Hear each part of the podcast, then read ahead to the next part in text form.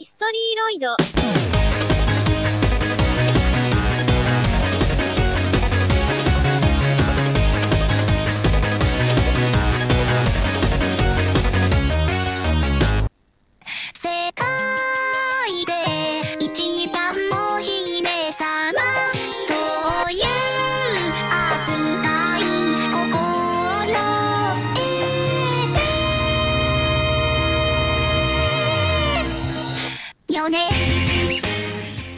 La princesse numéro 1 dans le monde, tels sont les premiers mots de cette chanson. Chanson qui est chantée par probablement la seule voice bank que vous devez retenir de toutes mes chroniques. Hi hi tout le monde, bienvenue dans un nouvel épisode d'Historyloid. Aujourd'hui on se retrouve pour parler de la banque de voix la plus connue au monde, l'idole virtuelle ultime, la fameuse Hatsune Miku. Donc avant de commencer, j'aimerais vous faire un petit rappel sur mes sources parce que je me suis rendu compte que je le disais pas chaque chronique et je pense que c'est important. Donc la plupart de mes sources, je me sers des wikis euh, vocaloïdes francophones et euh, euh, anglophones. Et pour cette chronique, je me suis aussi servi de la vidéo de l'ico- d'Iconoclast, l'icône sur Hatsune Miku. Mais qu'est-ce que c'est Hatsune Miku? Eh bien Hatsune Miku, c'est la troisième voice bank commercialisée par l'entreprise Krypton Future Media.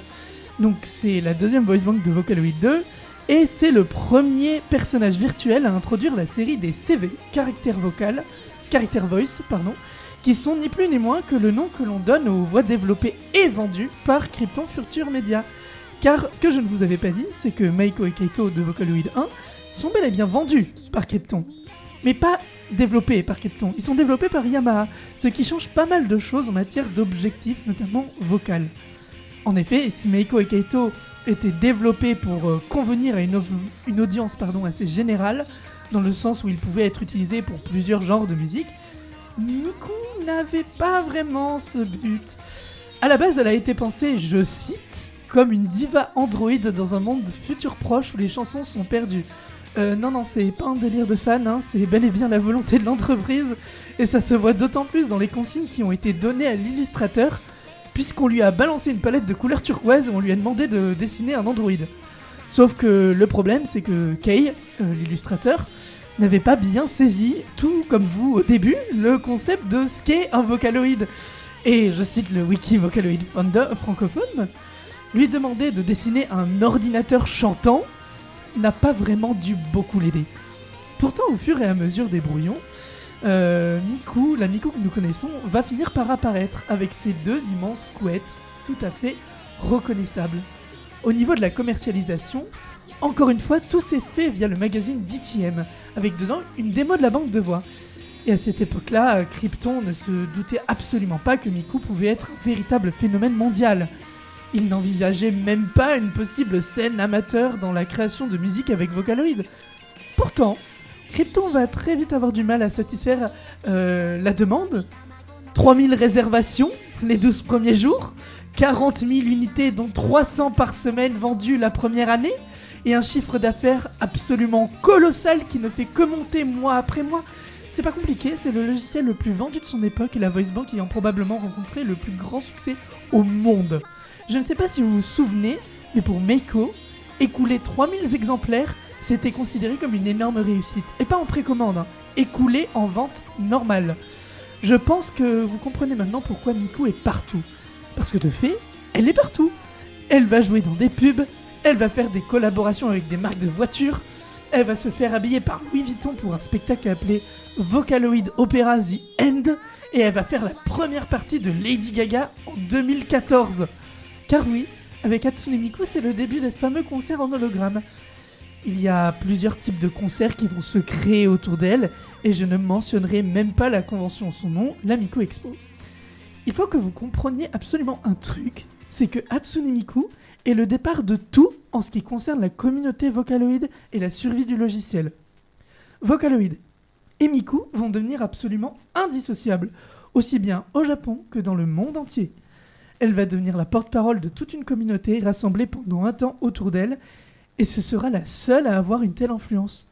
Mais qu'est-ce qui va faire que tout le monde est absolument obsédé par Miku Eh bien tout d'abord sa voix, toute mignonne, est facile à utiliser dans le logiciel.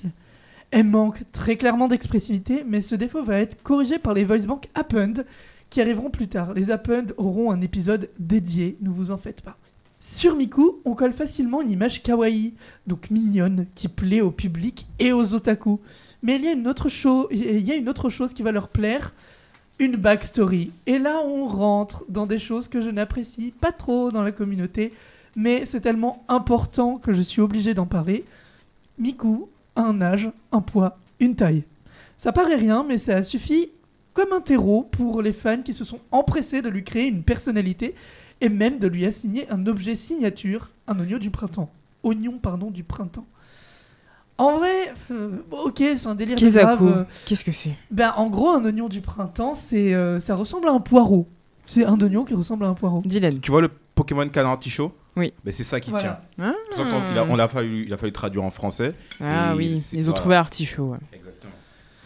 Donc, c'est pas si grave, c'est un délire de fans, ok. Dans une communauté, vous trouvez des trucs très bien, surtout dans une communauté comme celle de Vocaloid qui est ultra active artistif- artistiquement. Mais vous pouvez très clairement aussi tomber sur du très mauvais. C'est pour ça que j'avoue me détacher le plus possible de cette personnalisation du personnage derrière la voice bank. Je trouve pas ça hyper intéressant, bien que ça ait été nécessaire et que ça peut produire des choses très drôles par moment. Et le pire, ou le meilleur, c'est que quasiment toutes les voice banks après Miku ont suivi le même chemin. Derrière chaque banque de voix et avatar se cache un concept lié à l'apparence qu'on va donner à la banque de voix. Et je pense que c'est à partir de ce moment-là précisément que l'on peut considérer que Yamaha a enfin réussi son but, créer des chanteurs virtuels pouvant remplacer un humain. Hatsune Miku et toute sa bande sont devenus de vrais chanteurs, et il y a une foule énorme de gens qui n'attendent qu'une chose, écrire et composer pour elle. Compositeur auquel je vais donner de la visibilité dès la semaine prochaine. Car si jamais Hatsune Miku est probablement la chanteuse avec le plus de chansons au monde. Avant de vous laisser, j'aimerais vous dire deux mots sur la donneuse de voix Saki Fujita. C'est une comédienne de doublage qui a fait de jolis rôles, comme par exemple Ritsu de l'anime Assassination Classroom. Historia, sumanakata, totsuzen,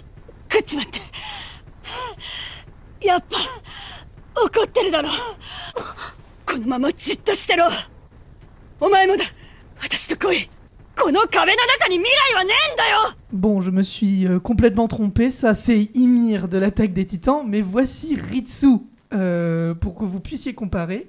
Euh, 自立思考固定放題よりマスターへ想定外のトラブルにより2日目の予定プリコ冬季単独による事案解決確率。ポンコツ。そう言われても返す言葉がありません。殺先生に諭されて donc euh, tout ça pour vous montrer que Seki Fujita a une gamme de voix assez large, et je trouve ça très très drôle qu'elle fasse Ymir alors que sa voix est toute mignonne et accolée à, et attribuée à Hatsune Miku. Bref, sur ce, je vous laisse écouter Aiko Toba du musicien, du musicien Dekonina en featuring avec euh, notre diva Azur. Et sur ce, je vous dis à la semaine prochaine.